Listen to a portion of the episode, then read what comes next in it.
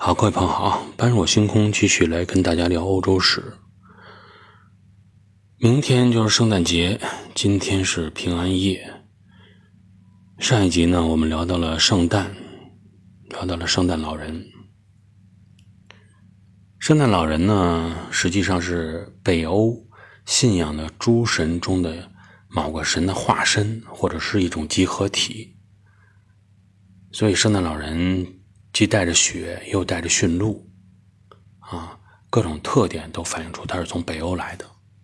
我们要知道，北欧蛮族的那个时候，北欧蛮族的人，他们崇尚的是把敌人杀死，祭祀给自己的神，自己牺牲了，也是祭祀给自己神的一部分。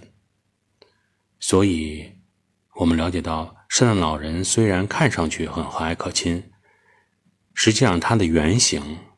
没有他看上去那么亲和。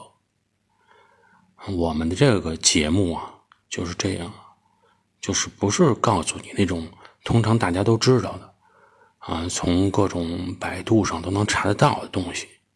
那样的话，你在朋友面前啊说出来的东西，别人觉得很乏味，还耽误别人的时间。我们就是通过节目，能够告诉你一些别人都不知道的事情。不管你走到哪儿，不管你在聊什么，你都能够说出一些别人马上就要愿意去聆听你的说话，愿意去获取你的知识点的，让你找到这么一个度。那我们回过头来啊，接着来聊，公元前一百年的时候，罗马军团又是怎么样来继续面对这些北欧蛮族的？马略军改有了一定的成效。通过各种方式让军队能够重振旗鼓。那在这种情况下，他需要破除的是心理上的恐惧，对这些北方蛮族，因为这些北方蛮族实在是战场上非常的彪悍，不畏生死，而且还有一些战术在里边。所以呢，破除心理恐惧是罗马军团的首当其冲的任务。破除恐惧的方式啊，实际上就是你要必须要跟恐惧离得越来越近，甚至于你能听到恐惧的呼吸，啊，听到恐惧对你的压迫感，你才能愤然崛起。看来罗马军团已经掌握了这个要领。那么，怎么样来克服恐惧呢？就是你要有自己制胜的法宝。罗马军团找到了自己制胜的法宝，或者说重新拾得了自己制胜的法宝。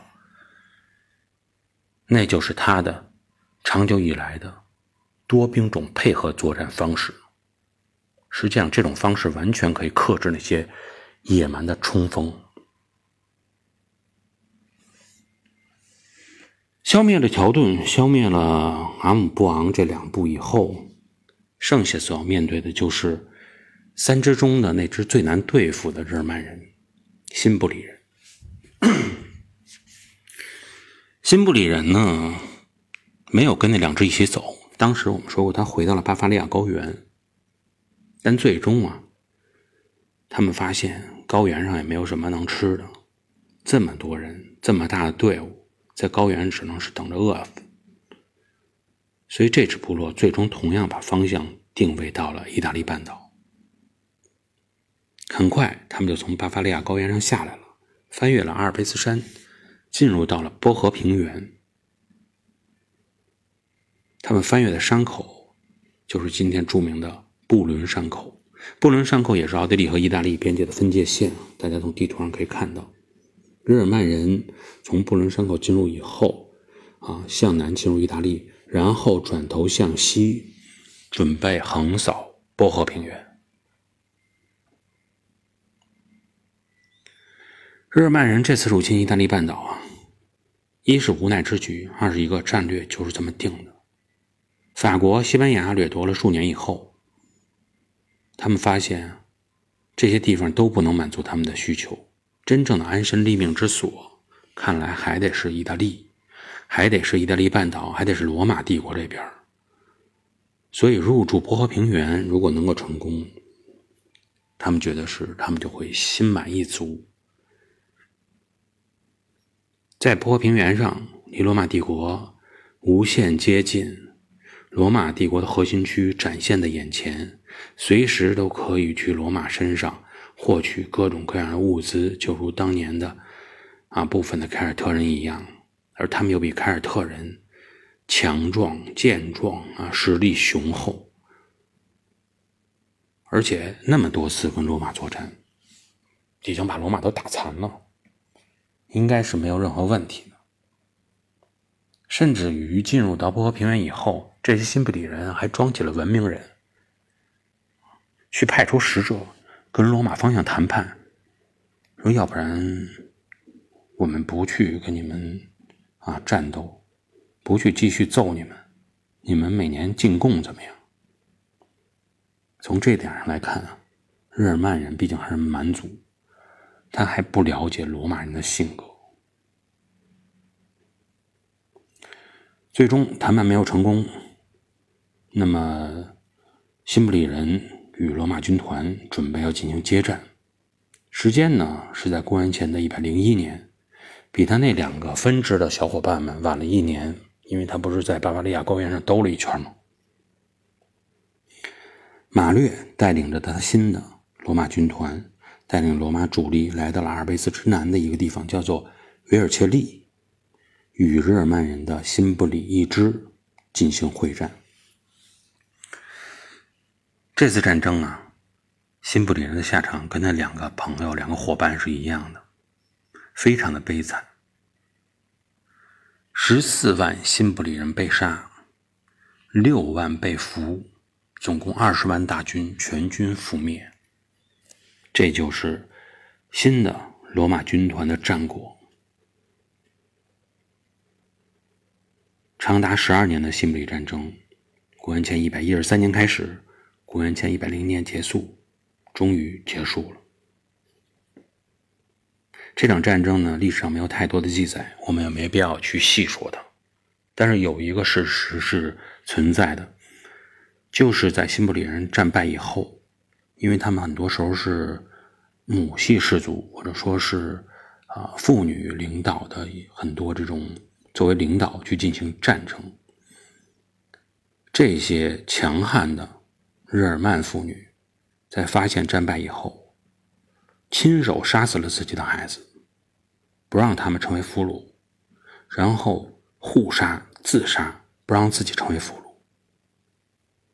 这场战争，日耳曼人确实失败了，但依然从这里能看出来，他们在作战的时候那种韧性，他们的骨子里的那种。啊，彪悍骨子里的那种强悍，确实是让罗马非常的震撼。新布里战争结束了，但是我们应该对它有所关注，因为它实际上是一个时间的标注点，标志着日耳曼、罗马帝国他们的之间的争斗，逐步的要走上欧洲整个的政治舞台。我们这个节目啊，有的朋友会提出一些建议哈，嗯，觉得没有配图，看能不能啊，经常让他们能够看到一些配图。是这样啊，如果大家有兴趣的话，可以关注我的微信号，呃，微信公众号在第一集的序里边跟大家已经说的很清楚了，怎么使用啊，怎么来使用收听，甚至于是大家在旅游的过程中如何在啊这个音频节目中。能够搜到当时你所见到的场景、所见到的雕塑、所见到的历史，从时间的节点、从这个地理位置的节点来直接收听这个节目，都有使用方法。大家在序里边就可以去啊收听、去学习。另外一个呢，我们的配图呢，我一直坚持的是尽量不上彩图，尽量不上太详细的图，有一些黑白性质图。啊，历史性质图起到抛砖引玉的作用就已经足够了。因为我还是希望收听我节目的各位朋友，真正的因为这个节目而对历史产生一些兴趣，亲自去看一看，不是每天捧着手机，不是每天面对着屏幕，用自己的眼睛去感受一下这个世界。好，今天呢，这期节目就做到这里，感谢各位的收听，我们下一期再见。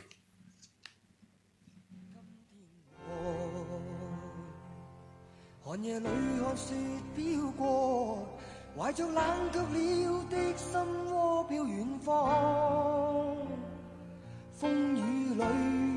追赶，雾里分不清影踪。天空海阔，你与我可会变？多少次迎着冷眼与嘲笑。